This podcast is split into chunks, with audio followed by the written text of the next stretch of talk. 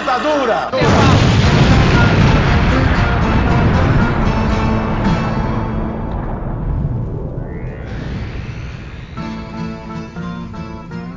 Você sintonizou na Rádio Metamorfose, o seu podcast semanal dessa desgraça de país que, a gente está vivendo. Eu sou o camarada Hidalgo, o seu host, editor do programa aqui, semanal, ouvindo minha voz gostosa aqui nas, nos seus ouvidos. Estou aqui com Júlia Guiar, nossa jornalista política. Oi, queridos! Nossa, eu tô tão animada com esse programa, porque tei, tei, tei, fogo no parquinho, bora que vamos! É, com essa fala aí do ex-fazenda Tel Becker, a gente, eu passo a bola aí para nossa outra jornalista, Laís Vieira, nossa cientista política. Olá, jovens padawans da Revolução. Estamos aí para mais um episódio com um tema polêmico para falar mal dessa galera que está aí no poder. Sempre o dia que eu trouxer um tema que não for polêmico aqui para esse, esse, podcast, a gente acaba com ele. E o que, que a gente vai falar essa semana? A gente vai falar, óbvio, que textos vazados da Lava Jato que parece que o Intercept publicou os mais leves, né? Porque o que está saindo agora comprova tudo aquilo que a gente meio que já está meio que suspeitando, né? E para falar sobre aqui sobre isso, é óbvio que a gente tem que trazer um, sempre um profissional, uma pessoa aí da área para conversar com a gente. E hoje eu trago, claro, o advogado com o melhor nome de advogado que eu, que eu conheço, que é o Leandro Souto, o nosso advogado de Schrödinger que também tem um podcast, que é lá o Marretadas, né? Então dá uma, manda aí um oi pra galera aí, é, Leandro. Fala um pouco aí do seu trabalho, sobre você, sobre sua especialização. Fala aí, rapaziada, tudo bem? Primeiro eu quero agradecer o convite, né, do, do, do Metamorfose. Eu fiquei muito feliz quando. Na verdade, foi o João que fez a, a, a ponte. Ele falou assim: olha, tem um camarada meu querendo chamar você para comentar no podcast dele, mas ele tá com vergonha. Aí eu falei, ah, pô, bobagem e então. tal. Eu sou Leandro Souto, sou o Souto Verso aí das redes sociais, do Instagram, do Twitter, advogado de Schrödinger, eu faço memes, eu sou trabalho com direito de família, eu sou servidor do, do Tribunal de Justiça exonerado, sou defensor da democracia, um defensor é, inegociável da democracia, e hoje estamos aí para comentar esse descalabro que, que foi essa a revelação dessas mensagens é, subreptícias aí que saíram essa semana aí. Eu quero agradecer vocês o convite para eu poder comentar sobre isso também. Não, com certeza. O convite. Eu não estava com vergonha, isso aí foi uma, uma calúnia contra a minha pessoa. Eu estava com medo de ser silenciado, ninguém, ninguém, ninguém me responder. Ainda bem que o João é. fez essa ponte aí. Não tem. Não, eu, eu, vou já deixar um recado. Eu sempre aceito convites. Então eu sou aquele cara que não nega um convite. Então sempre que vocês tiverem um convite, pode me chamar que eu sempre já tá aceito. Já de cara. Então, aquela festa lá do, que rolou no Senado, então, fazer uma boquinha ali com, junto com a Joyce, seria o ideal, né? Seria o ideal. Então, vamos que vamos. Então, bora pra pauta que a gente tem muito que conversar hoje. Bora lá. Mais rapidinho aqui, antes da gente entrar no programa de hoje, eu quero convidar vocês a conhecer a nossa página na Benfeitoria, que vai estar linkado no post. Lá você pode dar uma olhada como a gente está fazendo para poder agariar fundos para manter o jornal funcionando. Então, se você quiser ajudar o JM e o nosso podcast Rádio Metamorfose, dá um clique no link e dá uma olhada lá nas doações que podem ser feitas mensalmente para o jornal. Elas vão de 10 reais ao mês até 100 reais. E é, com isso vocês conseguem manter o jornal aqui funcionando. Então dá uma, uma olhadinha no link e de volta para o programa.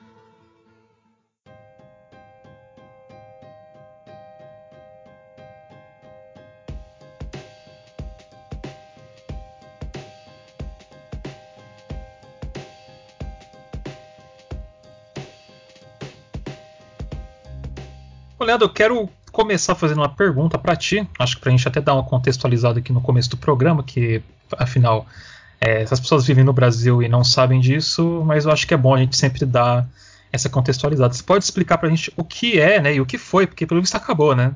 É, acabaram com ela. Eu acho que ela acabou com ela mesma, mas beleza. O que é a Lava Jato, no caso? A Lava Jato é uma operação é, da polícia e do Ministério Público para investigação de crimes é, específicos de lavagem de dinheiro e tudo mais.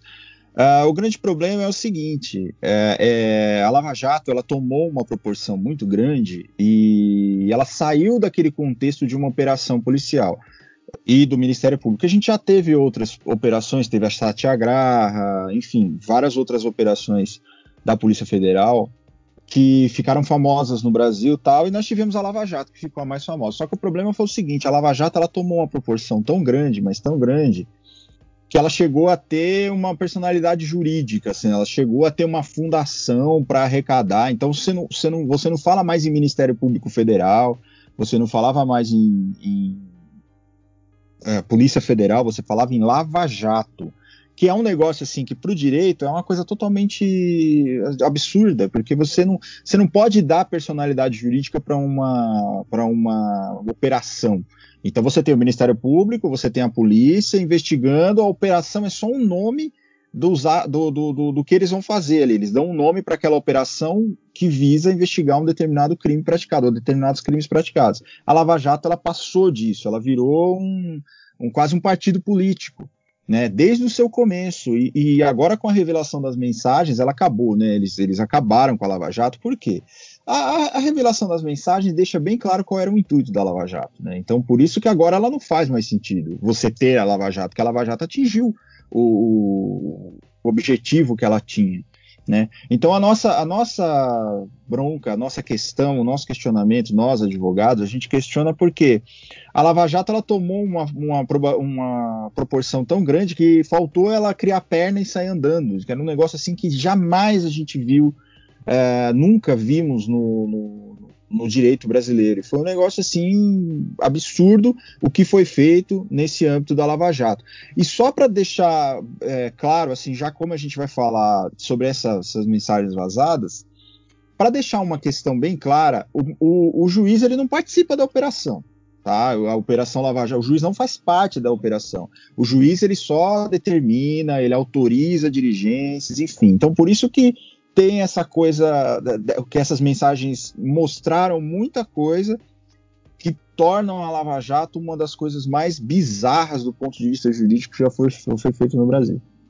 Bom, e aproveitando o gancho, então, que você falou, né, dessa forma própria que tomou a Lava Jato, né, é, eu queria colocar também que ela praticamente se tornou uma espécie de farol ali, né, dentro da, da esfera pública, da sociedade civil, né, com toda, todas essas discussões em torno da, da corrupção, e aí acho que, um acho que alguém que representa muito bem isso é o próprio é, Sérgio Moro. Mas vamos começar aqui sendo é, bonzinhos. É, na sua opinião, tem dentro né, de toda a operação desses anos de operação, dá para falar que a sociedade ganhou alguma coisa com, com a Lava Jato? Olha, eu, eu vou ser bem sincero, a sociedade só perdeu com a Lava Jato, só perdeu, porque nós tivemos, uh, do ponto de vista processual, eu vou falar, não vou falar nem de economia, porque primeiro não é nem a minha, mas eu vou dar pitaco também nessa questão da economia em si. O que, que, a Lava Jato fez do ponto de vista jurídico? A Lava Jato acabou com, que, com, com, a noção que a gente tinha de devido processo legal, por exemplo. Então, hoje, quando você é acusado de um crime, na nossa, o que a gente aprende na faculdade é você tem o direito de se defender, nada vai ser feito contra você e tudo mais, e o juiz vai ter que a Lava Jato cortou, acabou com esse paradigma.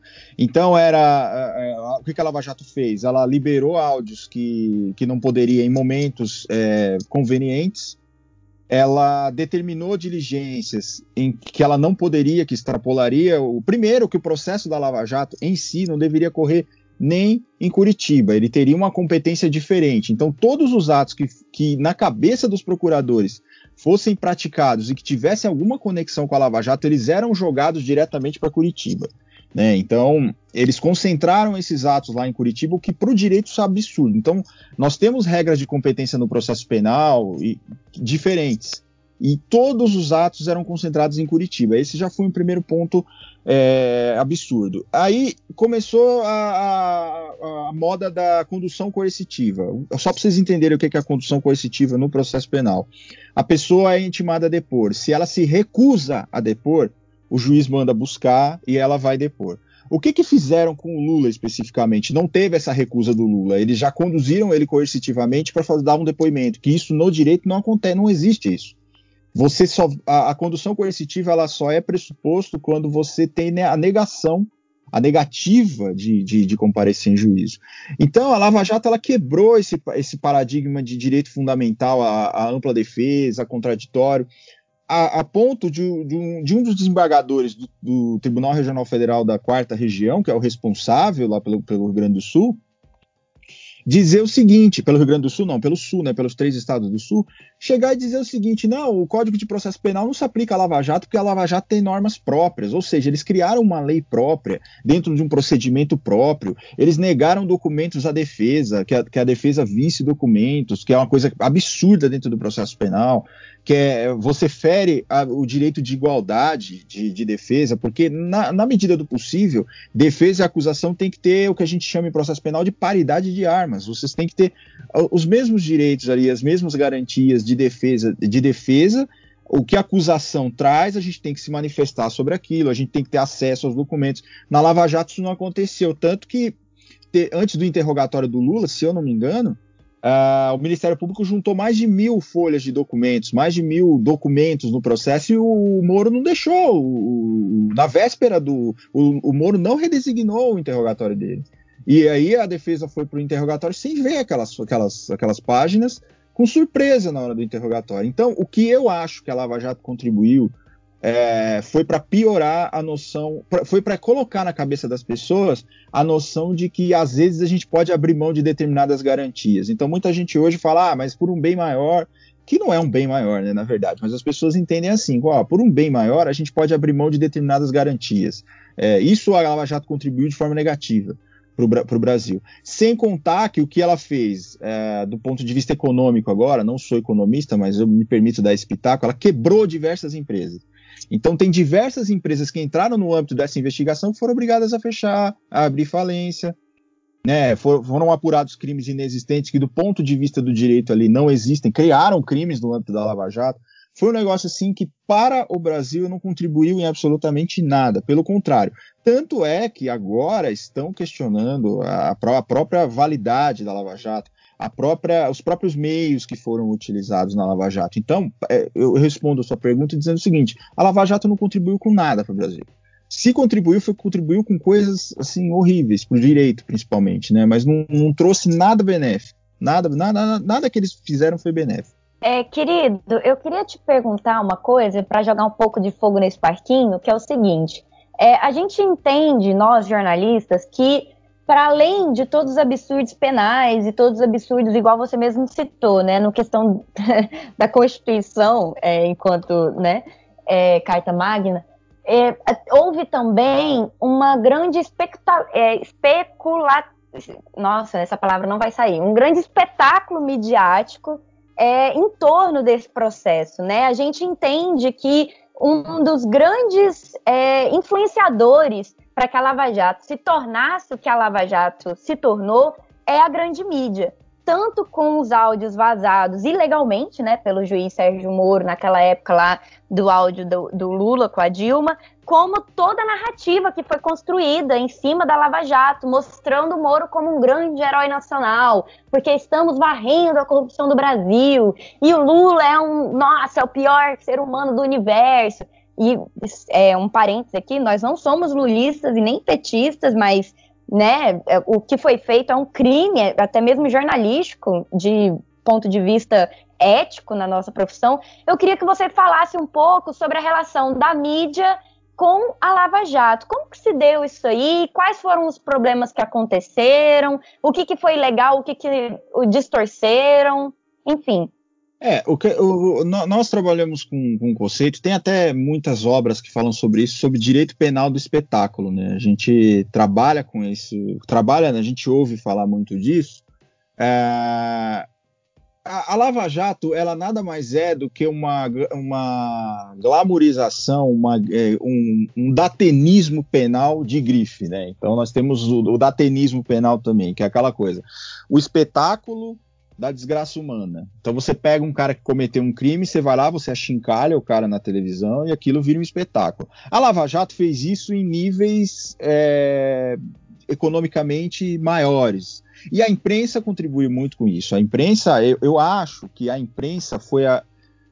Tem uma parcela aí considerável no que a Lava Jato virou. Né? Então, você criou um herói, você chega a ponto de ter uh, um bloco de carnaval com o nome de juiz, você ter uh, o procurador da República considerado o herói nacional, você tem atores da, de, um, de um determinado canal fazendo propaganda para aquele cara, você tem o jornal mais importante do país fazendo como se fosse um boletim da Lava Jato, como se fosse uma, uma, uma secunda, uma ascom da, da Lava Jato, sabe? Uma assessoria de imprensa. Então a, a, imprensa trabalhou, a Globo principalmente, trabalhou muito como uma assessoria de imprensa da Lava Jato. Então, é, eu acho que a imprensa contribuiu bastante para isso. É, mas é, eu, eu não, não sei, eu não sei se eu falaria, se eu seria justo falando isso ou não, mas a gente sabe muito bem que muitos veículos de imprensa aí têm, certa, têm certo interesse na, na, na designação de um político ou outro, né? Que, que vão lhe favorecer ou não. Então, a, a, a, eu acho que a Globo, especificamente, a Globo apostou muito na Lava Jato, achando que poderia, algo, algo de bom poderia acontecer na eleição. Não aconteceu. Então, a Globo apostou muito no Sérgio Moro como ministro. Deu no que deu. A Globo apostou no Sérgio Moro como ministro do Supremo, por exemplo. Deu no que deu. Então, é, mas eu não acho assim que eles, eles, eles, apostaram porque acharam que era certo. Não. É, a, a, essas, as emissoras têm uma assessoria de imprensa, têm uma assessoria jurídica, né, para poder, é, sei lá, pelo menos falar, olha, isso não é certo, isso não é certo, isso não é certo. Eu imagino. Mas tudo que foi tomado no âmbito da, da Lava Jato, de, de, uma, de uma forma ou de outra, de outra, favorecia o pensamento político de uma ou outra emissora que tinha como, como intuito direcionar. A gente sabe que isso acontece, né? A Globo recentemente veio pedir desculpa aí por ter apoiado o golpe de 64. Então, o que, que vai acontecer? Daqui 10 anos a Globo vem e pede desculpa também. Ó, nós, nós pedimos desculpa por ter apoiado a Lava Jato, por exemplo. A imprensa é, foi, foi uma das grandes culpadas pela Lava Jato. Por quê? Porque deu voz para a Lava Jato. Você dava palanque para um, um, um, procurador falar na TV, você dava. Teve, teve, teve mensagem do Deltan falando que ele ia almoçar com, com, com um dos marinhos. Então, é, quer dizer, a, só tomou que tomou essa proporção por causa da imprensa. E, e, tem mensagens vazadas também, onde procuradores pegam determinados fatos do processo e transmitem a determinados veículos de, de, de comunicação que têm um viés político de, dire, de extrema direita, até de direita muito forte, para quê? Para que essas investigações tomassem uma proporção para aquele público que seria responsável para, de repente, tirar um presidente, ou de repente eleger um presidente que eles queriam, ou não eleger um determinado governante que eles queriam. Então a imprensa tem muita culpa, tem muita responsabilidade nisso. Eu, eu, eu responsabilizaria muito a imprensa por tornar essa Lava Jato um espetáculo público, assim, virou um, uma arena de gladiadores Sabe? Aquela coisa que a gente tinha na Grécia, que você colocava lá os caras para se matarem lá e o povo ficar assistindo. A imprensa nada mais é do que isso, que virou assim uma arena de gladiadores, de, de entreter o pessoal, ver, ver assim a, a a, a, retirada de direitos fundamentais de uma pessoa em horário nacional, em, em, em horário nobre da TV. Então a imprensa contribuiu muito para isso e a imprensa sabia que isso era errado. Eu aposto e, e, e, ganho que a imprensa sabia que isso tudo era errado, mas não importa muito, porque o que, que você quer? Você quer direcionar determinadas coisas para um determinado resultado. Então eu acho, eu, eu acho que a imprensa contribuiu muito nisso. É, pegando um gancho é. rapidinho, é, dois segundos só para fazer um comentário sobre a imprensa. É, existe algum tipo de recurso legal em que a gente pode responsabilizar não somente os veículos de comunicação, mas os próprios jornalistas, enquanto indivíduos, que apoiaram essa narrativa de forma extremamente é, ideológica, né? O que, que a gente pode fazer num processo legal para poder responsabilizar essas pessoas e esses veículos com essa situação, já que todo o processo ele está errado, né? Tá tudo errado aí nessa situação. É, é, muito difícil você responsabilizar. Hoje, hoje a gente tem a questão da liberdade de imprensa, né? Então a imprensa tem a, a liberdade de informar, por exemplo. Então, é, já existem julgamentos do, de, de, tribunais aí dizendo que é o seguinte: se a imprensa simplesmente informou que estava no alto do processo, o, o, jornal ou o repórter ele não é responsável porque ele tem liberdade de imprensa. Pela Constituição, ele tem liberdade de informação. O que nós estamos vendo agora é, é o que está acontecendo. A imprensa, inclusive no âmbito da Lava Jato, tem inventado muita coisa. Tem trazido informações falsas, é, tem. É óbvio, se, se, um, um, um se, se o processo segue em sigilo e o repórter conseguiu acesso a esse sigilo, violou esse sigilo, ele pode ser responsabilizado também, ou se ele contribuiu para a inovação de alguma coisa no processo, ele também pode ser responsabilizado. Mas o simples ato de informar o que está acontecendo lá na Lava Jato, por si só, não, não configuraria a, é, a responsabilidade do repórter ou do, do, do veículo de comunicação. Porém, o que a gente tem visto, principalmente quando começou a Lava Jato, é muitas informações falsas sendo liberadas.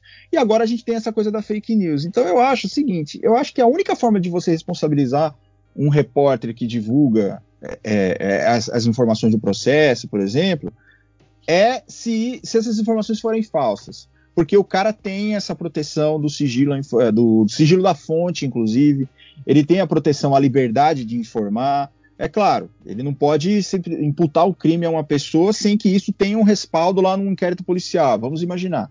Falaram lá na Lava Jato que o Lula praticou um crime X. O cara vem e fala: olha, segundo a Lava Jato, o Lula praticou um crime X e a Lava Jato estava errada, a responsabilidade não é necessariamente do repórter, mas sim do que estava lá no processo. Então, eu acho muito difícil você conseguir responsabilizar um veículo de imprensa por conta disso, a menos que esse veículo de imprensa tenha, enfim, é, exagerado esse, essa, essa questão midiática e extrapolado o que está no processo. Agora, se ele reproduziu apenas o que está no processo, é muito. Eu, eu, eu acho, assim, eu, eu fico meio dividido nisso porque eu acho que a imprensa contribuiu muito, eu acho que alguns, algumas pessoas deveriam ser responsabilizadas, mas por outro lado, como advogado, a gente tem que ver também a, a proteção à informação, ao dever de informação, ao direito de informação, ao sigilo da fonte. Então tem toda essa questão. Eu acho, minha opinião é muito difícil você responsabilizar um veículo de informação que apenas reproduziu o que acontecia dentro da Lava Jato. Agora, se esse veículo de informação contribuiu de forma ativa para que o, o processo da Lava Jato se desenvolvesse, aí já é outra história. Né? Aí se, tiver, se tem provas que eles contribuíram efetivamente ali para produzir uma prova, para, sei lá, para achar uma pessoa, para não sei o que, esse processo é todo nulo, aí sim essas pessoas que fizeram isso podem ser responsabilizadas. Mas o simples fato da, da, de, do espetáculo público disso eu não vejo como um, um tipo de, de punição, não no âmbito criminal. Isso pode ser punido depois, um, uma indenização por dano moral, por exemplo, essas coisas, mas no âmbito criminal eu, eu acho muito difícil ser punido. É, eu acho que a gente entra naquele caso, né, que a gente da imprensa tem aqui, que é a questão, a gente volta para a escola base, que a gente estuda na faculdade, né, que é a imprensa, ela simplesmente, ela não se importou com a história, ela foi só atrás dos, ela só mostrou um lado da história, acabou destruindo a vida da, das pessoas daquela escola, e o caso Eloá, né, é, gente, eu acredito que o caso da Lava Jato, ele tá, ele é bem pior, inclusive, do que esses dois casos, né, porque a gente acaba entrando naquela questão que a gente estava conversando é, sobre como, como isso influencia também né, no, no jogo político. Como é, essa narrativa criada pela, pela imprensa, que pelo que eu, eu não consigo é, tirar a imparcialidade de alguém que, que, quando o dono de, uma, de um grande jornal te convida para almoçar com eles. tipo, não, não existe imparcialidade nisso, né? E como é que esse, essa, essa repercussão dessa, desses fatos é, criados, né, notícias falsas, eles acabam influenciando nesse jogo político e na destruição da imagem não só de um, de um político, no caso como o Lula, né, mas de todo um, uma de uma esquerda no geral, porque é, eu, eu, eu, imagino isso como um, um, trabalho de destruição da esquerda mesmo, assim, não, não parando só no, no Lula, no caso, né? É, eu, eu, ah, eu tenho uma, uma, questão a ponderar também. A gente tem a Convenção Americana dos Direitos Humanos fala que toda vez que a pessoa tem contra ela uma informação, ela tem o direito de resposta. Se eu não me engano, é o artigo 14 da Convenção Americana. Então, assim, é, eu, já tive eu já tive processo de escritório em que eu tive que questionar isso. Um repórter fala uma determinada coisa, como você disse uh, e só houve um lado da história, como no caso da escola base, por exemplo. Escola base foi um caso, inclusive eu fui estagiário do advogado no caso da escola base. É, é, foi um caso complicado, onde só se ouviu um lado da história. Então, o que que, o que, que eu indico para as pessoas fazerem hoje. Você teve no uma, uma, informação contra você no jornal, uma acusação falsa, peça direito de resposta. Né, porque o, a Convenção Americana fala, toda vez que você tiver uma, uma, uma, informação falsa contra você, você tem o direito de resposta. Então, uh, como, que, como, como que é fácil o jornal se eximir de responsabilidade? Publica a carta da pessoa, fala assim, olha, eu venho aqui dizer que não sei o que, que não tem nada disso, que não é isso, não é isso, não é isso, não é isso. Pronto. O que, que a Folha de São Paulo fez? Ah, acho que ano passado, ano retrasado, se eu não me engano, teve um leitor da Folha que falou um monte de Sérgio Moro. Não, porque o Sérgio Moro, na, na, na, na coluna do leitor lá, onde o cara lê as caras, não era nem responsabilidade do, do, do, jornal, não era nem nenhum colunista do jornal, era um leitor que estava publicou a carta. O que, que a Folha fez? Deu direito de resposta para o Moro.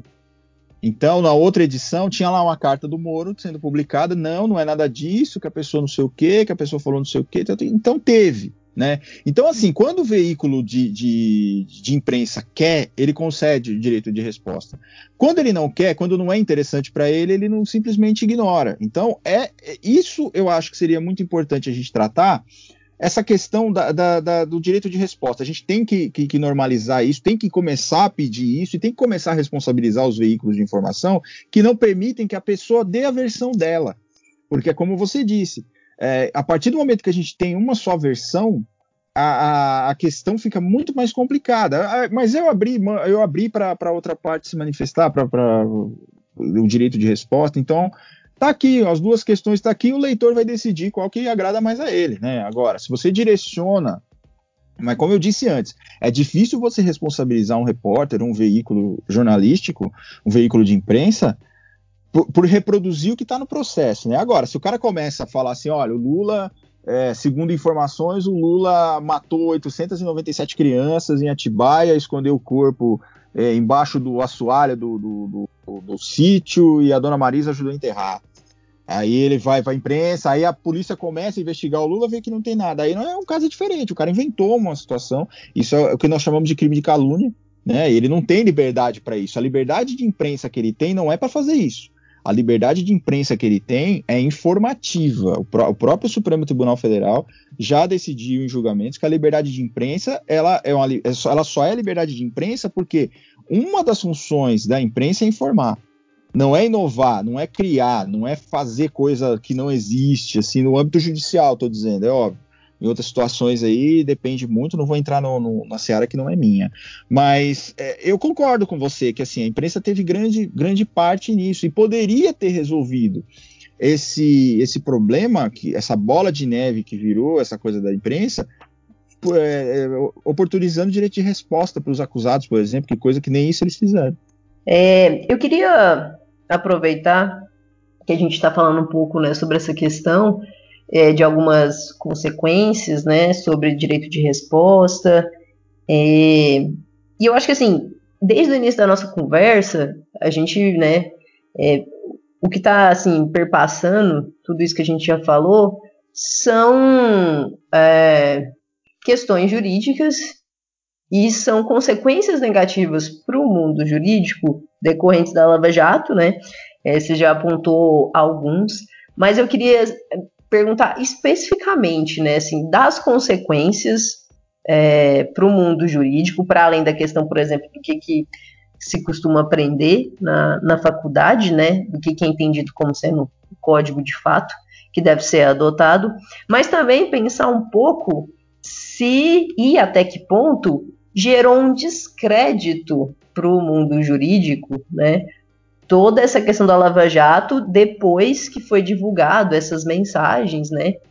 Em termos de isenção, de índole, e também se isso pode abrir brechas, porque é, o Lula vai recorrer da sentença, pedir anulação da sentença e tudo mais. Se isso pode abrir brechas para outro outros casos, né? Até que ponto poderia ou não. Então, é, eu queria que você apontasse um pouco mais assim nessa, nessa vertente do mundo jurídico, como é que você enxerga assim, as principais consequências, pontos negativos, o que, que pode vir, né? O que, que você acha que vai vir depois da Lava Jato? É, sobre, sobre essa questão dos precedentes que vai abrir, da, da, é, eu acho o seguinte: o Supremo Tribunal Federal ele vai formar um entendimento sobre determinadas questões que aconteceram no âmbito da Lava Jato e que, de certa forma, acontecem no âmbito de outras operações. Eu vou dar um exemplo que, inclusive, o Gilmar Mendes, o ministro Gilmar Mendes, falou essa semana. É muito comum, hoje em dia, virou a coisa da delação premiada ou colaboração premiada. É, você vai lá conta uma história, o juiz te dá um benefício, o promotor te oferece um benefício, você aceita esse benefício e aí eles vão investigar outro cara que se apontou lá, eles não querem nem saber se aquilo tem um respaldo é, probatório ou não. Né? O, o, ministro Gilmar caminhou no sentido de, de, disse, inclusive, que a Lava Jato utilizou essas, não só condução, conduções coercitivas, como essa questão da, da delação como uma forma de tortura. Então você chama o cara lá, porque você vai negociar direto com o promotor, você, o procurador. Você coloca o procurador lá, o procurador fala o seguinte: ó, é, pelos teus crimes aqui, a tua sentença é, sei lá, 60, 70 anos. Claro, você vai cumprir 40, mas pelos crimes aqui tá dando, vai, vamos colocar 40 anos. Se você me entregar o Lula, eu, eu dão um jeito de reduzir sua sentença para 10 anos, mais ou menos, vamos colocar assim. Então, isso eu acho que é um problema grande que ocorreu na Lava Jato, porque a Lava Jato, ela, ela se baseou 90% em delações premiadas, colaborações premiadas. Você quer um exemplo? O triplex do Guarujá, por exemplo, o triplex do Guarujá não tem prova nenhuma de que aquele imóvel seja do Lula, tenha sido prometido ao Lula, ou tenha alguma coisa que conste que o Lula ia ter aquele, aquele, aquele imóvel. Por quê? Quando a gente fala de imóvel, a gente trata uma coisa básica que é o registro que tem no cartório. Então, no registro do cartório está o nome da Odebrecht. No registro do cartório, a Odebrecht vendeu para outra pessoa. Tanto que esse, esse imóvel foi bloqueado em nome dessa pessoa em um outro processo. Ou seja, não tinha nada que ligaria ao Lula. O que, que a Lava Jato entendeu? Ele visitou o, o imóvel, então é, é dele sabe? Foi prometido para ele como uma forma de corrupção. Quer dizer, se você conta isso para uma criança de 5 anos, a, a, criança de 5 anos vai falar: não, mas. Ah, cadê a prova de que é dele? Né? Isso, isso é o básico do básico. Isso foi aceito como verdade. Né? Isso foi aceito como verdade, essa questão da colaboração premiada tem sido aceita como verdade sem um correspondente probatório, por quê? A Lava Jato se acostumou a determinar que a colaboração premiada era a prova que precisava para condenar uma pessoa. O Supremo Tribunal Federal teve que mudar isso, falou a, a colaboração premiada só serve como prova para condenação se ela tiver aliada a outras provas, ela sozinha não serve, mas a Lava Jato servia o Moro condenou o Lula com base, por exemplo, a, a delação do Palocci, ela foi anulada pelo, pelo STF. Por quê? O Palocci falou um monte de coisa que era mentira, que não tinha, que era inverossímil, tipo as coisas assim, olha, o Lula pintou o céu de vermelho, um exemplo besta, vai, mas assim, eles aceitaram, eram coisas que não poderiam, não, não era possível de acontecer, e a Lava Jato aceitou como não, é, quer dizer, você mencionou o Lula, a gente vai fazer a, a condena e vamos te dar um benefício. O, o, STF anulou essa delação. O que, o que, significa anular essa delação? Essa delação não pode ser usada como prova para condenação. Ela é retirada do processo, ela não serve como prova para condenar aquela pessoa. Mas vamos a, outro, a outros exemplos do, do, do, caso do Moro. O Moro, o que, o que, o que teve uma, uma, uma, época que o, o Lula entrou com HC, um habeas corpus, e foi deferido liber... foi deferida a liberdade dele por um juiz, por um desembargador do plantão. O, o que que você, o que que você, é básico isso? Quando você tem uma ordem judicial, você tem que cumprir imediatamente quando, quando o desembargador ou quando o juiz determinou. O que que a Lava Jato fez? O delegado da Lava Jato ligou para o Moro, falou: cumpro ou não cumpro? O Moro voltou das férias, deu uma, uma um, publicou uma notinha dizendo que não poderia cumprir, descumprindo uma ordem superior dizendo que não poderia cumprir, que não sei o que, que ia ligar para o presidente do tribunal. Aí ligou para o presidente do tribunal, o presidente do tribunal suspendeu a ordem do, do desembargador plantonista. Então, isso para o direito é, é, ridículo, é absurdo, é, chega a ser assim. É, de, chega a dar nojo na gente. Por quê? Porque a gente, como eu falei lá no começo, quando, quando a gente fala de processo penal, a gente trata do princípio de isonomia, que é igualdade processual. Então, assim, todas as oportunidades que o Ministério Público tiver para se manifestar, tem que ser dadas as mesmas oportunidades para mim. a paridade de armas, ou seja, o Ministério Público, por natureza, ele já tem um poder maior que o Estado dá para ele. Então, ele tem a polícia para investigar para ele, ele tem, é, ele pode quebrar sigilo, ele pode investigar. Então, o Ministério Público pode fazer isso. A defesa não pode fazer nada. Então, o que que o direito fala? Você tem que aproximar a defesa o poder que a defesa tem de influenciar o juiz no processo mais próximo do poder que o Ministério Público tem de influenciar o juiz no processo. E o processo ele é feito para influenciar o juiz, para a gente fazer provas para dizer para o juiz quem está certo ou quem não está. No caso da Lava Jato, o que aconteceu foi o seguinte: o, o juiz já sabia o que estava acontecendo desde o começo, ele tinha um grupo. Isso, gente, eu vejo muito advogado falando, é, mas é normal a parte falar com o juiz, é normal a gente ir lá despachar com o juiz. Né? É normal você ir no gabinete do cara e conversar com ele. Não é normal você ter um grupo de, WhatsApp pra, com ele para falar assim: o que, que eu faço agora? E o juiz vira e fala assim: faz isso que eu já autorizo já logo na segunda-feira.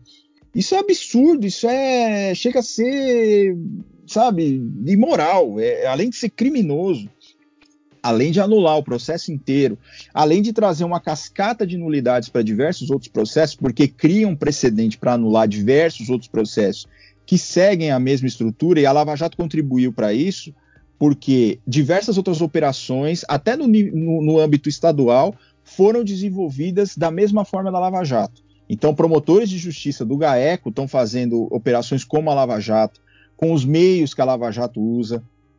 Então a, a, a, consequência vai ser o quê? Com a, com a decisão que o Supremo possa dar, quer dizer, a gente não sabe se o Supremo vai anular ou não. O que pode acontecer também é o Supremo chegar e falar assim: olha, não, ok, a tendência é que anule.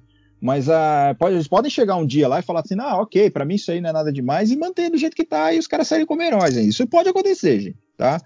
Não, não, não, vamos ser, ser, assim, não vamos, vamos pensar com coerência, isso pode acontecer. Mas é horroroso para a reputação até do cidadão, do cidadão que pensa assim, olha, um dia eu posso ser acusado injustamente. Um dia pode acontecer. As pessoas são acusadas injustamente às vezes. E aí o juiz e o promotor podem usar todos esses subterfúgios que foram usados na Lava Jato contra mim. Eles podem me colocar numa sala e falar assim: olha, a gente sabe que você. Não, mas eu estava viajando. Não, você estava lá dia tal, tá aqui sua confissão, você vai assinar essa confissão e você vai me entregar fulano de tal. Isso pode acontecer. E aí você responde por um crime que você não cometeu. Você tem a sua vida destruída, destroçada, você às vezes vai para cadeia, né? Ou vai ficar com o tornozeleiro em casa, mas respondendo a um processo. Então, é, isso cria um, isso deveria, pelo menos, criar um descrédito muito grande da, do sistema judicial, do Ministério Público Federal, principalmente, assim, da, do, do, dos procuradores da Lava Jato, e da Justiça Criminal. Porque a, a, justiça, essas coisas são feitas com chancela judicial. E no caso do Moro, foram feitas muitas vezes por indicação dele. Ele deu a. a ele, ele falou para os procuradores: olha, faça isso que não é aquela coisa de você entrar com o processo e falar assim, eu não sei o que o juiz vai decidir. Não, você chega e pergunta para o juiz, o que, que o senhor quer? O que, que, que, eu faço aqui? Ele fala, ah, faz isso que eu decido desse jeito. Isso não é direito, isso não é igualdade, isso não é constitucional, isso não é contraditório, isso não é ampla defesa. É, é, é um jogo de cartas marcadas. Você entra ali, você vai se defender ali sabendo que você vai ser condenado. Não tem, você não tem esperança num judiciário que, ah, eu vou ser absolvido. Ah, não, você já entra sabendo que você vai ser condenado da, da forma mais injusta possível, utilizando os meios mais subrepetícios, mais sujos, mais baixos possível, possíveis.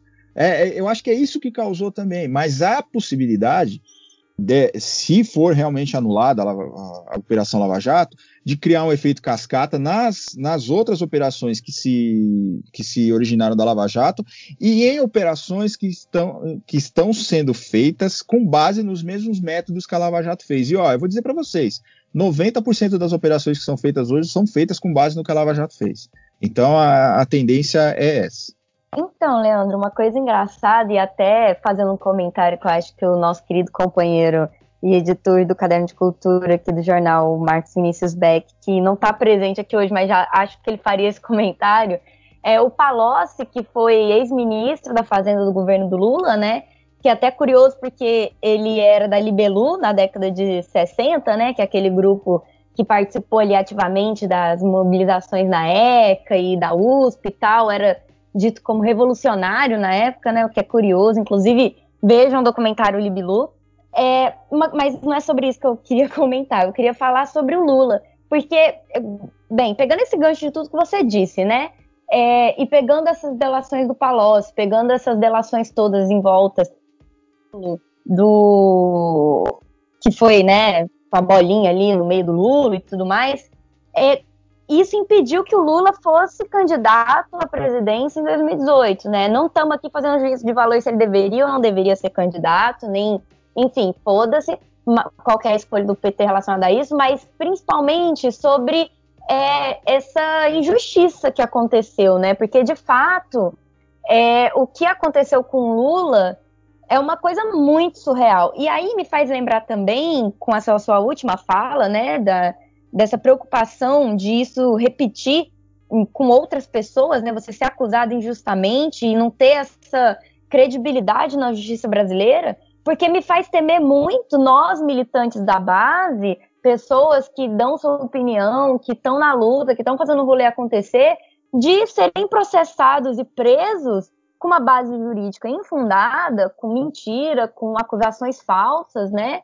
E, tipo, isso pode virar um caos. Isso só me faz lembrar dos tempos tenebrosos da ditadura, porque a gente sabe muito bem o que era, né, os presídios naquela época. Então, assim, o que, que você tem para falar sobre o Lula? Me, me fala para os nossos ouvintes. Então, a questão do Lula é a seguinte: é, a gente poderia formar um juízo de valor sobre, sobre o Lula ter praticado os crimes ou não se a gente tivesse um processo válido, né? Então, a, a, nós trabalhamos em direito da seguinte forma: a partir do momento que a gente tem um processo inválido, a gente não discute culpa ou inocência, a gente não sabe, porque aqueles fatos foram apurados de uma forma, sei lá, é, tendenciosa, como você disse. Na, às vésperas da eleição, lançaram, soltaram a delação do Palocci. Palocci, aliás, que mentiu demais na delação dele, inventou fatos demais na delação dele, e, e o Lula não pode se candidatar. Agora, o Lula foi condenado por atos indeterminados, que é uma coisa que, para o crime para o qual ele foi condenado, os atos deveriam ser determinados. Eles não poderiam ser indeterminados, ou seja, ah, ele praticou atos. O juiz, para condenar pelo crime que o Lula foi condenado, ele deveria especificar quais os atos que o Lula praticou. Quais os atos que o Lula praticou? Esse, esse, esse, esse. Por isso eu condeno ele. Não, eu estou praticando por atos de corrupção indeterminados. Assim, é, se isso não é, se isso não é absurdo, eu não sei, eu não sei qual a palavra que eu dou, qual, como eu chamo isso.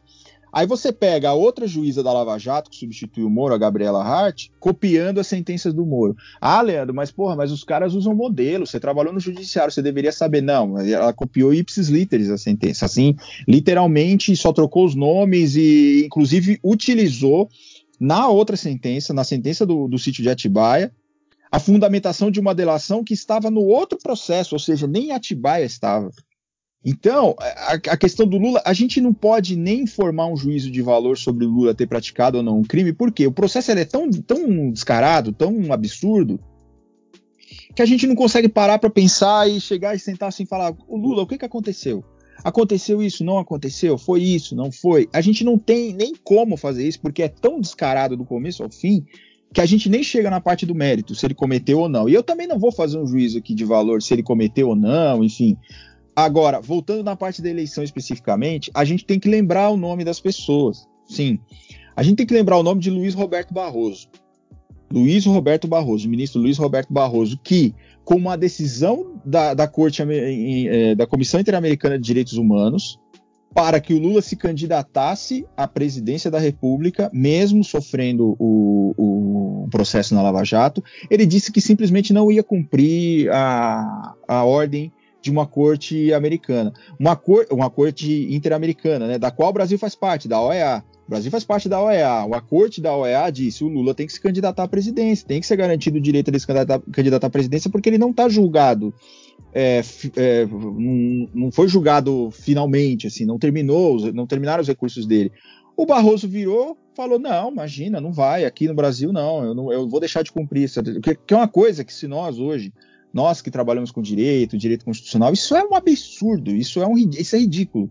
Isso é, é para o direito internacional, isso é uma, uma assinatura do Brasil dizendo assim: olha, nós estamos numa sociedade de bárbaros, nós não cumprimos as normas de uma sociedade civilizada. A gente cumpre as nossas normas, por quê? Porque nós não temos civilidade.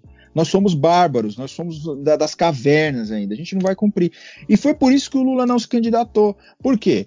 Porque não só o Moro liberando a, a, a delação do Palocci e, entrando em contato com meios de, de, de comunicação, o Dallagnol mandando coisa para Veja, mandando coisa para Folha, mandando coisa para Globo. Uh, o, o, o, recurso, o, os advogados do Lula tentaram todos os recursos que eram possíveis com base no nosso direito e no direito internacional.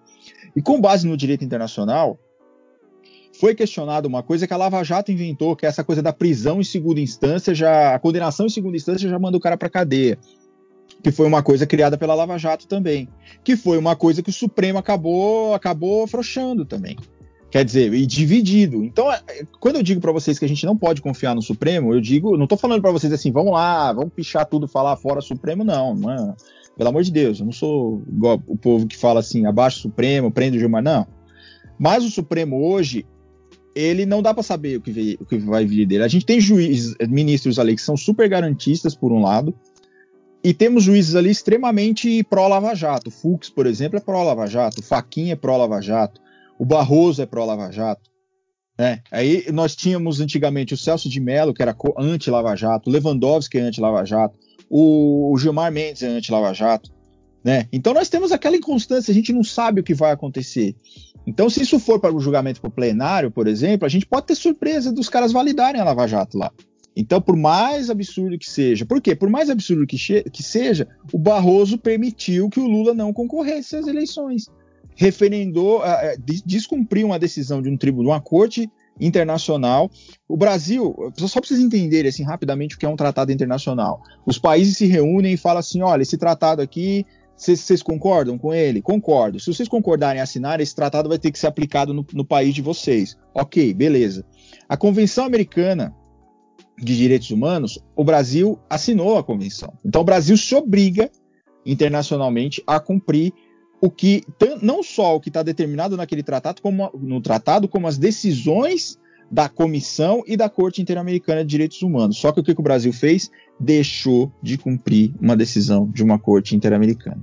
E, é, e, e, a gente tem que dar nomes. Então, o Barroso foi o cara que. que o, o Barroso, é, eu falo como advogado, ele é uma das maiores decepções assim, da minha vida, porque quando ele ainda não era do Supremo, ele era um constitucionalista maravilhoso. Assim. A gente tinha livros dele e, ideia, as ideias dele eram boas. Depois que ele foi para o Supremo, ele revelou realmente. O Faquin também. O Faquin era um advogado fantástico, um civilista fantástico. E aí o pessoal opta pelo lado da Lava Jato, né? Então a Lava Jato tem adeptos dentro do Supremo também. Por isso que eu acho que é, é um incógnito. A gente não dá para não dá para saber o que vai acontecer, né? Então eu, eu culpo bastante essa né, nessa questão da eleição. Eu culpo não só o Moro, não só a Lava Jato em si, mas eu culpo o Barroso bastante. O Barroso é um dos responsáveis, porque a última, a última palavra foi dele. Né? Então ele poderia simplesmente chegar e falar: não, o cara vai concorrer, depois a gente vê se ele vai se eleger, se ele, se ele é elegível ou não. É o que acontece na maior parte dos, dos, dos cargos para prefeito, para governador, até para deputado, para vereador, para senador, isso acontece. Às vezes o cara não, não, não consegue ser diplomado porque ele está respondendo um processo, está condenado. Mas o Lula ele não pôde nem isso, nem isso, nem é, o direito de concorrer à eleição foi dado a ele, nem esse direito foi dado a ele. E, e eu acho que a história tem que saber que quem fez isso foi Luiz Roberto Barroso. Né? Isso tem que ser dito também. É, eu acho que até voltando um pouco, um pouco nisso, né? Agora ainda mais com outras coisas que saíram, que só confirmaram é, aquele diálogo do Vilas Boas falando que ele sofreu, os empresários deram pressão em cima do exército para tirarem né, a esquerda do poder.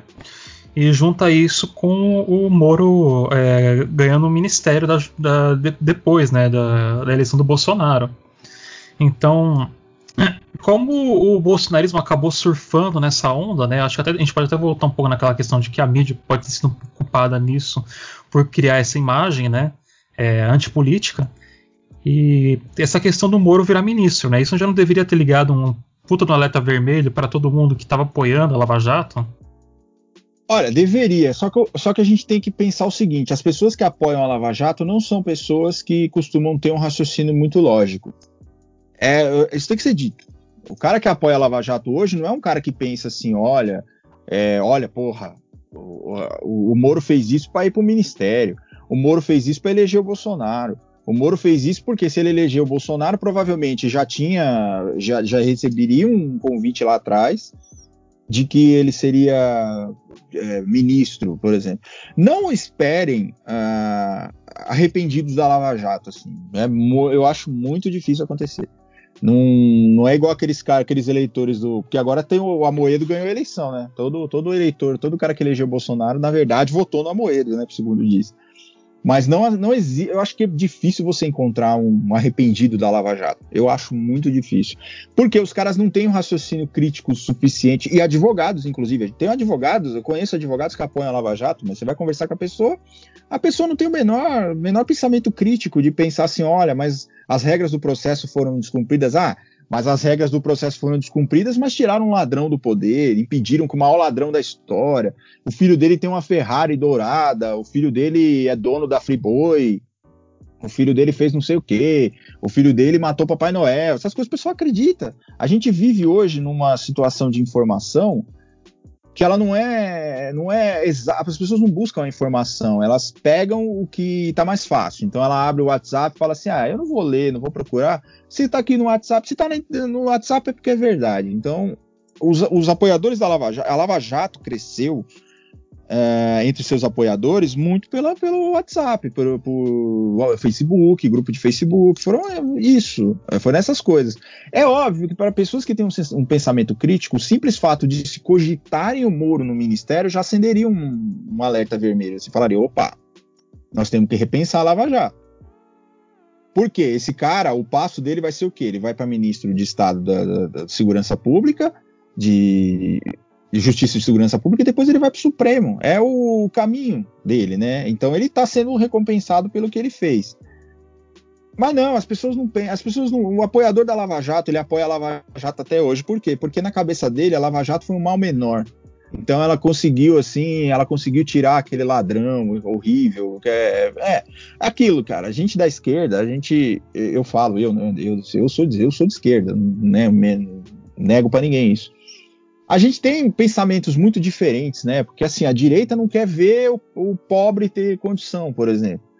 Né? Então, é, tudo, que, tudo que as pessoas de direita puderem fazer, inclusive utilizando o que nós chamamos de lawfare, que é o, o, a Lava Jato nada mais é do que a representação típica do lawfare, que é você usar a lei para perseguir inimigos políticos, por exemplo. Foi o que a Lava Jato fez. A Lava Jato, existe até um, um Instituto Internacional de Lawfare baseado na Lava Jato.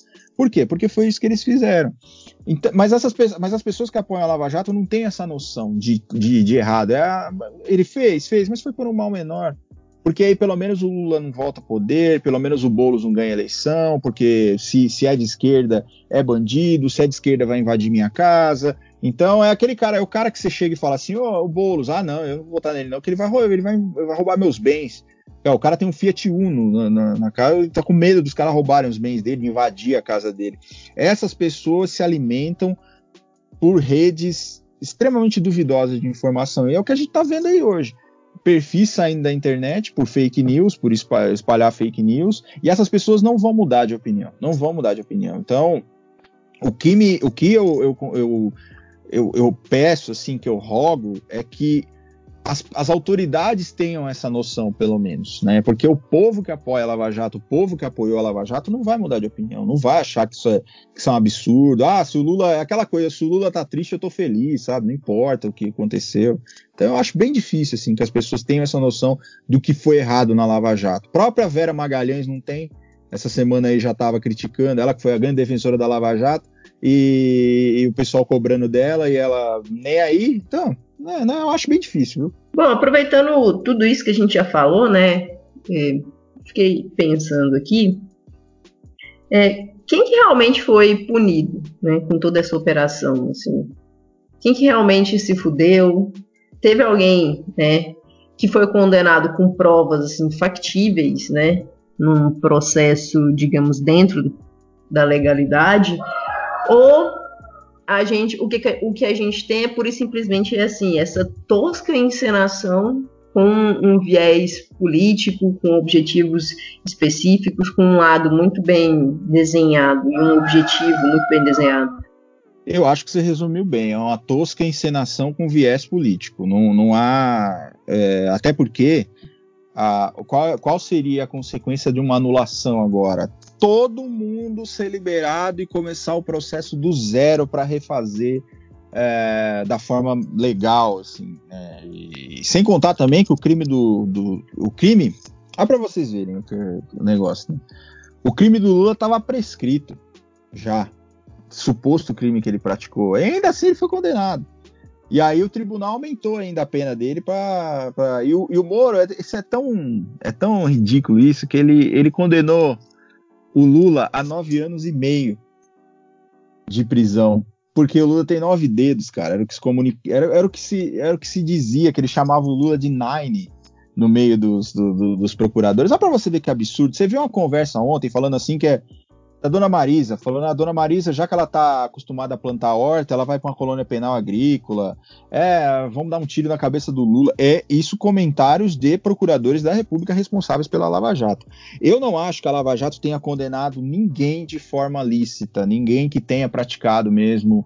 Uh, não sei, não posso dizer também, porque não acompanhei o processo, mas em vista das as ilegalidades, em vista das ilegalidades que a gente vê aí, eu acho difícil, eu, eu quase impossível que as, alguém tenha sido condenado ali de forma lícita, de forma justa. Então, eu não arriscaria dizer que foi, foi justo. Eu acho que é o que você disse mesmo. É um espetáculo, foi um embuste que foi feito para uh, tornar o espetáculo da, da, dessa coisa de perseguição política, tornar isso normal para que um dia chegasse a ponto do, do Deltan Dallagnol chegar e propor 10 medidas contra a corrupção, que eram coisas absurdas. Você reduzia recurso judicial para o cara. Quer dizer, você não tem o direito mais de questionar uma decisão, uma decisão é, injusta contra você. Eles queriam fazer isso aumentar. Aí teve o pacote anticrime do Moro, que também que foi proposto por ele, que também teve muita coisa que mudou por causa da Lava Jato. Então a Lava Jato, a Lava Jato foi assim, eu acho, que a Lava Jato é a nova, a nova ditadura militar, assim, do, do, do, do, do nosso, nós que somos mais jovens, estamos vendo o que de repente nossos pais, nossos avós viram durante a ditadura militar, só que uma, do, do, do, judiciário, do, do, Ministério Público. É um capítulo muito triste da nossa história. Eu falo como advogado, eu falo como quem estuda direito e tal. É um dos capítulos mais tristes. Da, da, da, da, às vezes, quando, quando as pessoas falam em Lava Jato, eu tenho vergonha de dizer que sou do direito, porque é um negócio que envergonha a gente, sabe? É, mas foi, eu não acho que tenha condenado ninguém, não. Que chega e só olha assim e fala, olha, esse cara não, não, não, Esse aqui tem que ser preso. Não, eu acho que todo mundo ali foi, foi injustiçado pelos métodos que foram usados.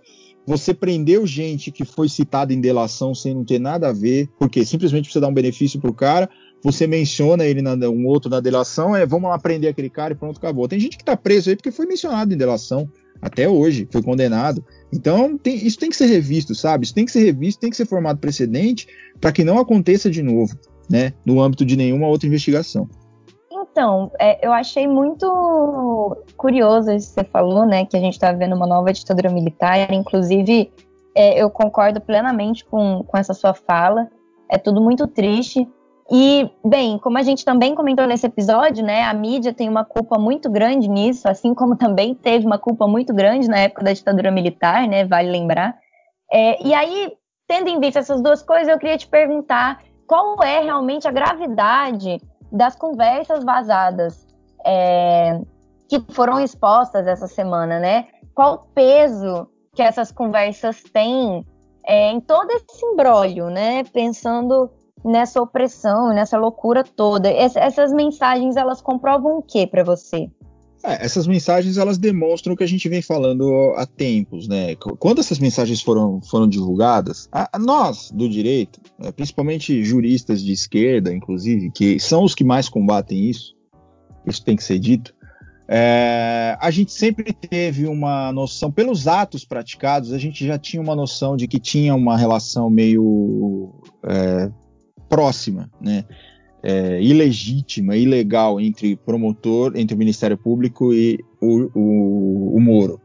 Tanto que foi lançado até um livro é, que conta, que fala exatamente dessa sentença, eles analisando o que há de errado na sentença do Moro. Eu não me lembro o nome agora, mas eu tenho esse livro, mas eu não me lembro o, o nome, eu fico devendo para vocês. Mas é, depois eu posto no Twitter, vocês podem pegar por lá. A gente já, já sabia que tinha coisa errada. Quando saíram as conversas, é, assim, a, a, primeira, a primeira noção que a gente tem é um choque. A primeira coisa que a gente tem, porque assim, não é possível que alguém se, se preste a esse tipo de coisa a gente sabe que existe juiz que é amigo de promotor, a gente sabe que existe juiz que julga a favor de determinada pessoa, mas não que os caras têm um grupo de, de Telegram onde eles ficam ali discutindo. Você, aí você chama seu, seu, seu cliente e fala assim: ó, nós vamos para o interrogatório hoje. Vamos lá falar com, com, com, com o juiz, o juiz vai te interrogar, o promotor vai falar com você e tal. E você não sabe que os caras já conversaram antes sobre esse processo, já estão ali casadinhos, sabe? Já estão com, com o objetivo mais ou menos sabendo quais as provas vão ser feitas. E que, que liberdade você tem? Que igualdade você tem para atuar dentro de um processo, né? Isso que foi liberado é, é horrível, é horroroso. Isso, qual é a, qual, qual tem, qual deve ser a consequência desse, desse, do vazamento desses áudios? É, o processo tem que ser anulado desde o momento que chegou a, a investigação na mão do procurador. A partir dali já tem que começar tudo de novo. Essa é a, é a, é a consequência que tem que ser. Porque isso demonstra que não tinha imparcialidade do juiz, que também está lá, na, na, não só na nossa Constituição, não só no Código de Processo Penal, mas também está na Convenção Americana de Direitos Humanos. Você tem o direito de ser julgado por um juiz imparcial. Então, é, o juiz, ele o que, que é um juiz imparcial? Ele vai ouvir os dois lados e vai decidir de acordo com as provas que vocês trouxerem. Então, o MP traz as provas, o advogado traz as provas. Eu vou analisar as duas e vou decidir com base naquilo. Eu vou ver quem está com razão. Nesse caso, você já começa errado porque o juiz já começa ajudando o Ministério Público. E isso não pode ser feito. Então, isso, esse processo é nulo desde o começo, lá, desde o começo, desde o começo das investigações. Então, é tudo nulo ali. Então, tem, tem que começar do zero, voltar para a estaca zero, voltar para a casa número um ali do jogo e começar de novo. Esse, essa é a, é a, a consequência. E as conversas simplesmente sepultam qualquer dúvida que a gente teria de se, eh, se isso foi uma, uma relação promíscua ou não, né? Foi. Então as conversas deixam isso claro, inclusive os caras querendo perseguir ministro. Ah, gente, os caras querendo colocar escuta em ministro de, de, de, de Tribunal Superior, os caras querendo lançar candidato, querendo lançar não sei o que. que gente, isso é um absurdo, isso é um absurdo, isso é ridículo, isso é um negócio assim ridículo. Aí vem o pessoal dizer mais, ah, mas isso é uma prova ilícita, porque foi uma quebra de sigilo telefônico, que a Constituição não permite, que é, tem sigilo telefônico, sigilo das conversas, enfim. O Supremo Tribunal Federal já decidiu, há muito tempo atrás, inclusive, que é, ainda que a prova seja ilícita, você pode utilizar se for para sua defesa. Né? Teve uma prova ilícita que chegou ao seu conhecimento. Você pode utilizar essa prova como sua defesa. É exatamente o que está sendo feito. Essa prova está sendo utilizada como defesa Uh, e eu acho que, assim, em qualquer país sério, teria o condão de anular e, e os caras perderem os cargos deles e até para cadeia, né? Essa, quem, quem fez isso e ser responsabilizado pelos prejuízos que causaram em relação às empresas, em relação aos acusados, ao tempo que os caras ficaram na cadeia, tudo isso tem responsabilização para os agentes públicos. Agora, eu, eu, eu, não, eu não aposto isso no Brasil, não. Eu acho que a, gente, tendo, tendo em vista que nós temos Barroso lá, que nós temos Faquin, que nós temos o Fux, que nós temos o Marco Aurélio, que não dá para saber. O Marco Aurélio é um incógnita, cara. Se tem é, todo mundo votando a favor, ele vota contra. Todo mundo votando contra, ele vota a favor. Ele é louco, ele é completamente louco. Então, não dá para saber. É um incógnita, sabe? A, a Rosa Weber condenou José Dirceu, falando assim: eu sei que não aconteceu nada, mas a literatura jurídica me permite condenar. Olha que absurdo, cara. Onde que você vai ouvir isso? Quer dizer, não é a lei que está dizendo. É, eu vou condenar porque as vozes da minha cabeça disseram que eu tenho que condenar esse cara, por mais que não tenha. É, o, o, próprio, o próprio Dallagnol falou que não tinha provas, mas tinha convicção. Onde que você condena a pessoa por base em convicção? Quando você fala isso, não tenho provas, mas tenho convicção, você já está dizendo que aquele processo está sendo direcionado para um fim qualquer. Você não está querendo, querendo buscar persecução penal, botar aquele cara na cadeia, investigar o crime, é, restituir valores que foram roubados. Não, você quer direcionar. Eu tenho convicção de que o Lula é um ladrão. Eu vou até onde o tiver que ir para poder prender ele. Então eu acho que essa, essa é a, a, grande consequência dessas conversas. A gente, isso veio para o mundo o que nós, uh, mas isso surpreendeu até os advogados. Até nós, advogados, nos surpreendemos com isso, que a gente não sabia que era um negócio era tão é, vexatório, assim, não é? Era tão descarado. A gente achava que era, mas os caras teriam o mínimo de, de senso para disfarçar, para que isso não se sustentasse numa, num pedido de suspeição, por exemplo, no pedido de anulação do processo.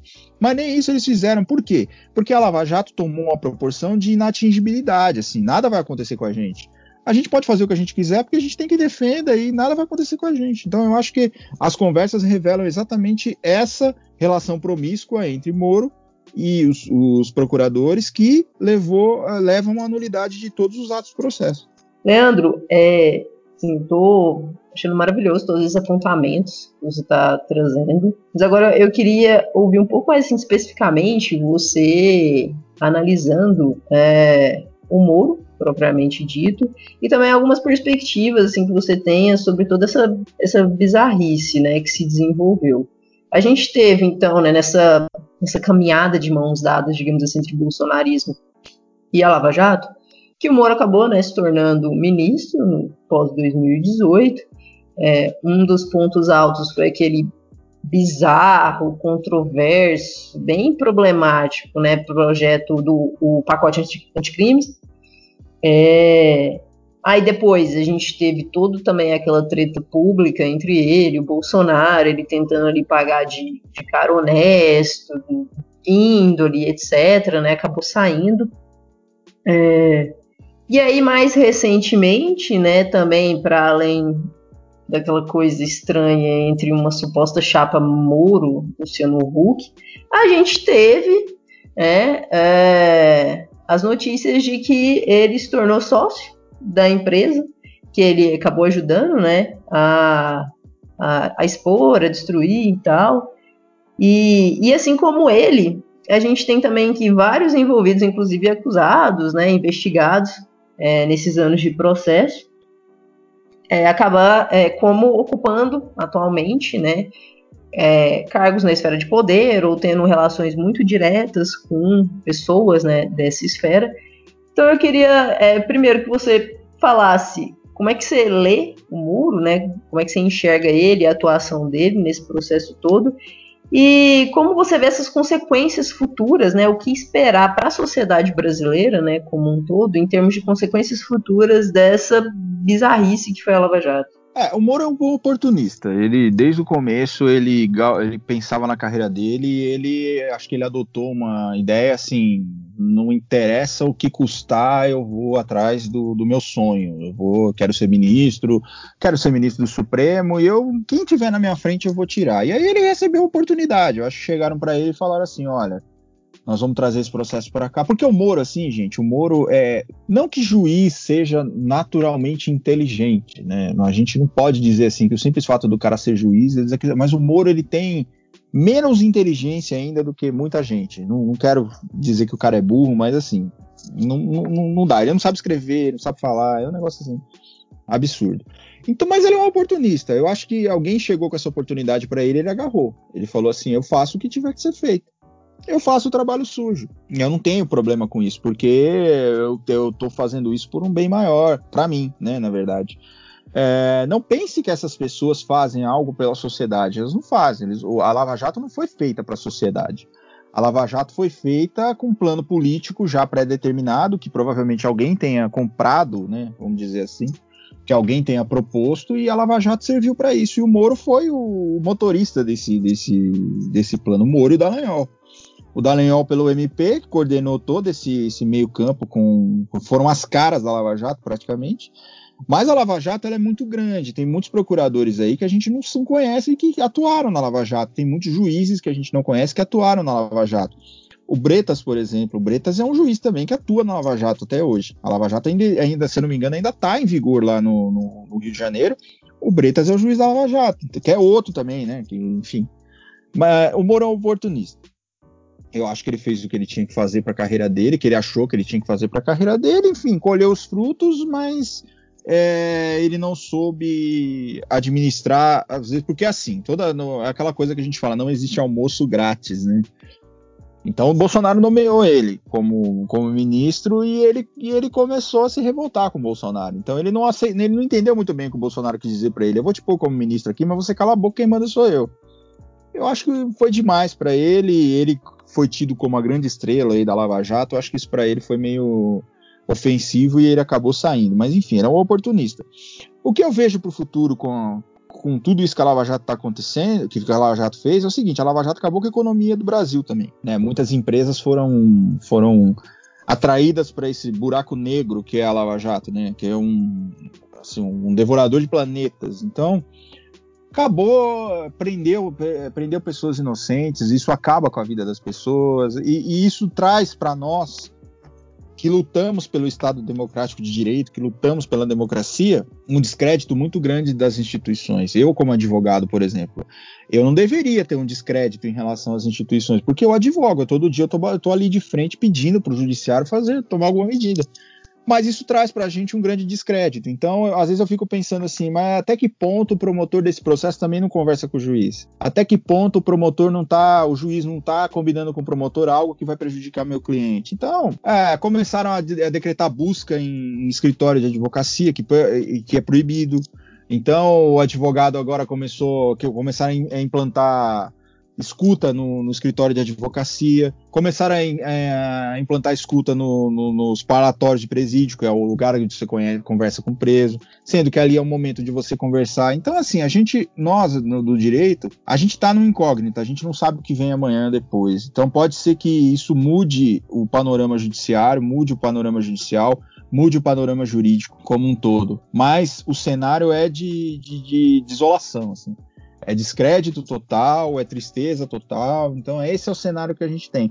Porque a gente sabe que isso acontece no âmbito judicial, mas a gente não sabia que era tão descarado dessa forma, tão, é, sabe, subrepetício. Então, isso. É, o que, o que, não, o que eu vejo para o futuro aí é a gente tentar construir o que era antigamente, a noção que a gente tinha de devido processo legal, a muito custo e apanhando muito. É isso que eu vejo. É, mas daí acho que entra naquele caso de que tem muito juiz aí que deve ser igualzinho a esses que a gente viu aí, né? Daí talvez seja um pouco mais complicado de a gente resolver. Foi, na verdade, um grande processo de ter até um termo jurídico, né, de frutos da árvore envenenada, né?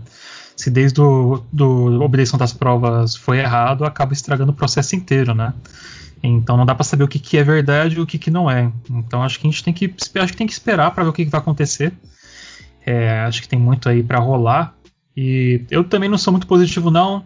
Acho que a gente vai ver aí talvez um grande malabarismo para justificarem uma, uma, condenação ou talvez aquela condenação que não você tá você tá livre mas você tá sem os seus direitos políticos, o que é uma loucura, mas que já estão discutindo já, né? Então eu queria agradecer aqui, Leandro, Leandro Souto, por participar com a gente do programa de hoje. Muito obrigado por ter aceitado conversar com a gente num, num dia de sábado. Leandro, muito obrigado. Foi, sim, maravilhoso. Adorei seus apontamentos. O Hidalgo tem razão, né? Porque, assim, se fosse em, em uma conjuntura normal, digamos assim, estaríamos no carnaval. Então, muito obrigado pela participação. Um carnaval político agora, tá vendo? Que coisa incrível. Obrigada, Leandro, por ter participado. Ah, e fala também onde a gente pode te encontrar, como que as pessoas podem fazer para fofocar com você. Pois é, porque inclusive já estou te seguindo. Gente, eu quero agradecer o convite, Hidalgo. Eu quero dizer que a gente se formou pela mesma faculdade, hein? É, eu vi lá no seu, no seu perfil que você é da São Judas, eu, eu sou formado por lá também. Tá lá o SJT, o SJT sempre. É, eu quero só trouxe é, gente boa, então. Tá só, só, gente de alto calibre nesse programa hoje. O SJT Direito 2006, é nós. É, eu quero agradecer, eu, eu, adoro falar sobre isso e eu adoro convites. E se vocês tiverem convites aí, quiserem fazer, quiserem me chamar, eu estou aí à disposição sempre. Sábado, domingo, segunda, eu adoro falar sobre, tu, sobre tudo. Eu adorei poder conversar com vocês. Adorei o convite.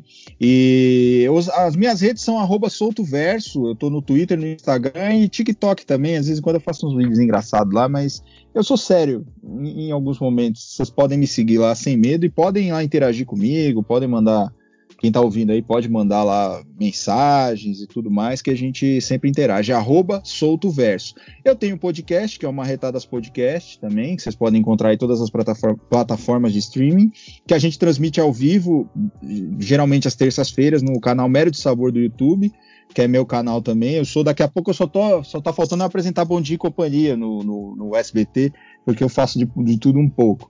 É, e é isso aí, me sigam e vamos que vamos. Inclusive foi no TikTok que eu tive o primeiro contato com o Leandro, que apareceu lá o, um vídeo dele imitando lá o Mário Júnior, só que no âmbito jurídico foi, foi bom demais, mano. Vocês têm que procurar esse vídeo. É, tá lá, o Mário Júnior era o juiz e o Mário Júnior era advogado. Exato. Bom, brigadão, viu, Leandro, por participar com a gente hoje. Imagina, gente, eu agradeço bastante aí e vamos que vamos. Bom, gente, depois dessa conversa com o Leandro, né, e para deixando aí a perspectiva mais desesperadora ainda para o futuro, como se não fosse possível, né, deixar, foram lá e deixaram. Bora pro botequim.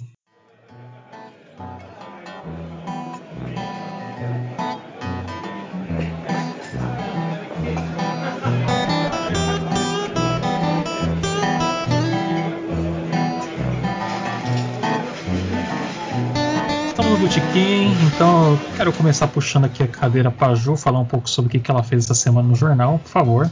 Nossa, gente, feliz carnaval! Yay! um botequim aqui festivo da merda em que nos enfiamos. Bem, é. Tô engraçadinha hoje, né? Desculpa. É, eu queria começar falando, como sempre, do Doce Viagem de semana passada, de segunda-feira, com o título a revolução não será televisionada, porque assim, é, semana passada teve um boom de BBB, né? Impressionante no Twitter, em todas as redes, tava um inferno, milhões de coisas. Nossa, então, demais. Puta né, que pariu. Amiga? Foi péssimo. Então falei sobre isso, reclamei mesmo, joguei na cara de geral umas coisas. Se quiser, você vai lá e lê. É, Para além disso, eu escrevi poucas reportagens essa semana. Mas uma grande reportagem que eu fiz, que é reportagem mesmo, foi uma, é, uma análise sobre uma matéria sobre a aprovação do auxílio emergencial em Goiânia, que rolou um bafafá, menina. O que, aconteceu? O povo lá da Assembleia, da Assembleia não, da Câmara é, dos, dos Vereadores em Goiânia, simplesmente decidiu votar a renda emergencial de 300 reais para uma parcela muito pequena da população, sem ouvir as pessoas, mesmo a audiência pública estando marcada para algumas horas depois. Então, assim, um embrólio nojento, feio, fedido da política goiana. Eu sei que muitos dos nossos ouvintes são goianos e que dependem do auxílio emergencial, então essa matéria é muito importante. Vão lá para vocês entenderem o que vai acontecer, até também para vocês saberem se vocês são, estão classificados nas pessoas que podem ser é, beneficiadas, né, por essa renda familiar. E é isso que eu tenho para falar essa semana. Teve umas outras coisas que saiu também, mas a gente fala daqui a pouco. Não, perfeito. Se puderem comentar um pouco do que o Beck escreveu também seria legal. Laís, fala um pouquinho aí do que seu seu. Então, pessoal, só rapidinho aqui antes de eu, de eu comentar do meu texto essa semana. É, para o ouvinte que gostou né, do texto da Ju, é, fazendo referência ao Big Brother, que se interessa por essa discussão, assim, de uma forma mais aprofundada, porque assim, né, vou fazer jabá mesmo, vou falar bem de acadêmico mesmo, porque sou dessas, gosto de uma academia, estou lá. É, eu vi que com todo né, esse bafafá sobre Big Brother, esse inferno que virou o Twitter, é, acabou voltando muito à tona uma discussão é, em torno de pautas identitárias e tudo mais. E aí, se vocês quiserem é, se aprofundar um pouco nisso, tem um textinho meu que, que eu vou trabalhar com esse tema, né? Criticar um pouco ali a Djamila Ribeiro, que é meio que estrelinha né, dessas pautas. É, tá lá na revista Sem Aspas da, da Unesp, então se vocês quiserem dar uma conferida, é só vocês jogarem isso aí no Google, vocês acham fácil. Mas, enfim, é, texto meu lá no, no nosso site. É, eu fiz o texto da coluna do Sede Arte essa semana. E aí, a minha indicação foi um livro que se chama Se Quiser Mudar o Mundo, que é um guia, né, um guia prático e introdutório é, para as pessoas que se importam. que querem né, tentar mudar o mundo, é, que estão ligados, né, que se interessam por política. O livro é da Sabrina Fernandes, ela é uma socióloga, professora, mas ela é principalmente conhecida pelo canal dela no YouTube, né, que vai discutir é, principalmente é, temas em torno de conjuntura, né, análise de conjuntura por uma perspectiva marxista e também né, diversos conceitos e ferramentas metodológicas, teóricas, enfim, é, do, do marxismo. Esse é o segundo livro dela e e assim, a produção intelectual dela, né, enquanto acadêmica, é uma produção bastante, bastante interessante, com contribuições bastante interessantes. O primeiro livro dela falando sobre a esquerda no Brasil é bem bacana. E esse livro, é, como eu destaco lá no texto, além de ser um livro muito potente, porque ele é, ele é um, um livro é, principalmente didático, né? Então, para quem ali não, ainda não saca muito e está se iniciando, mas ele é também o que eu chamei de muito, de muito honesto, né? Porque você tem uma postura aí que logo no início ela já tá marcando a posição dela. Então ela não quer pagar de isentona, como a gente vê muito por aí, saca? É, ela coloca a posição dela, ela fala, ó, oh, esse livro é um livro que vai tratar disso, disso, daquilo, por uma perspectiva, né, marxista, é, via materialismo histórico dialético, e é isso aí. E eu acho que essa tomada de posição, ela é essencial hoje em dia, sabe? É, é, tem uma parte bastante interessante que ela vai falar sobre né, o que a gente chama de teoria da ferradura, que é falar que esquerda e direita, esses extremos são iguais. Então, tipo assim, não são, tá? Isso é uma balela. Ela explica lá de forma muito bem, né? Porque que isso é uma tosquice. E porque também fica pagando de, ah, em cima do muro, centrão, ai, nem isso, nem aquilo, né? Isso também não é uma postura, né? Na verdade, isso é uma postura à direita, né? É uma postura é, pro lado conservador, não pro lado mais progressista. Enfim, é, o livro é muito potente é, por conta disso, né, de toda essa discussão que levanta, e é bastante didático. Então fica aí a dica, dê uma olhadinha lá no texto. E é isso. Não, perfeito. O Beck ele não pode participar hoje, infelizmente ele é, teve alguns problemas técnicos, né? Talvez eu enfrente alguns problemas técnicos também, porque tá caindo uma chuva desgraçada aqui agora. Acho que dá até pra. Pois é, tá dando pra ouvir. Boa sorte, amigo. É, então eu vou, eu, eu vou, tentar ser rápido antes que minha internet caia, porque aqui a internet da TIM é, essa bosta aí. O Beck escreveu um, uma coluna sobre Hitchcock, tá lá, a psicose de Hitchcock. Ele falou um pouco sobre como ele mudou a linguagem cinematográfica do cinema. Cara, Hitchcock acho que é um dos meus cineastas favoritos. Teve uma exposição aqui em São Paulo uma vez lá no, no Museu da Imagem do Som. Cara, sensacional, é bom demais. Leiam. Ele escreveu um, um botequim literário dele, né? O Silva Solitária. Ele falou do Mané Garrincha. Tá lá pra vocês darem uma olhadinha. É, ele falou um pouco no, no canal Brasil sobre é, Freudiano por excelência. Uma homenagem ao cineasta Walter Hugo Couri, né? E acho que a última coisa que ele saiu aí foi A Era de Ouro de Hollywood, também sobre cinema, que acho que é uma das coisas assim que estão ajudando a gente a, a sobreviver na pandemia, né? Provavelmente quando sair esse programa vai ter saído o meu texto, que eu conversei com, a, com um especialista sobre o que foi a, a, a participação do Brasil lá no Haiti com a Minustah, então tem muita coisa, ela tem muita coisa muito grave para se falar sobre é, o que aconteceu com a Minustar. Então acho que vai, vai ser um texto aí muito interessante para vocês lerem, até para compreender um pouco sobre é, política externa do Brasil, por que, que o Brasil fez isso e, e quais foram as repercussões disso. E tem, tem, pessoas que estavam lá que hoje estão no poder hoje no, no governo do Bolsonaro, né? O general Heleno, por exemplo. Então, também eu gosto de só lembrar que, que se vocês não ouviram o último episódio, ouçam o último episódio da Rádio Metamorfose, que a gente falou sobre é, as, as, eleições né, na Câmara. É, a gente falou o Arena do Centrão. A gente trouxe aqui no. Cara, peraí que a gata que tá. Caralho de gata.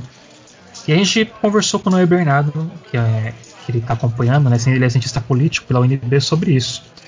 Então, gente, eu agradeço a todos que ficaram ouvindo o programa até aqui. Deem seus tchauz para poder encerrar o programa como eu sempre faço, por favor.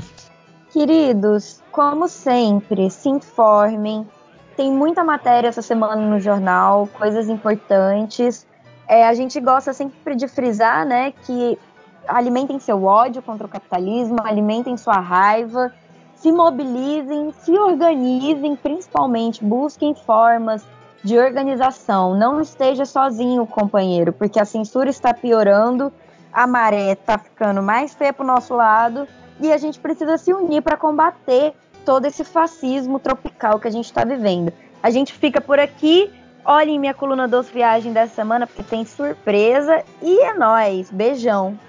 Bom, galera, é isso. Concordo muito com o que a Ju falou. Ninguém muda o mundo sozinho, então se organizem, se hidratem, alimentem o seu ódio contra o capital, leiam Marx e autores marxistas também. E é isso, meus jovens padrões da revolução. Até a próxima e tamo junto. E é isso, gente. A revolução vai ser feita por corpos diversos, por pessoas diversas, cada uma contribuindo da melhor forma que ela puder para fazer ela acontecer. E a mudança vai vir um dia, gente. Eu espero viver para presenciar isso. Então, já que a gente falou de Marx, para variar, eu quero encerrar o programa, ainda mais falando de justiça, com uma frasezinha dele, que novamente eu espero que seja dele, que faz tempo que eu li e eu tenho medo de cair no golpe do, da internet de novo. Quem usa o nome da justiça para defender seus erros é capaz de muito mais para desvirtuar um direito. Karl Marx. Até semana que vem, gente. Abraço. Estalo Podcasts.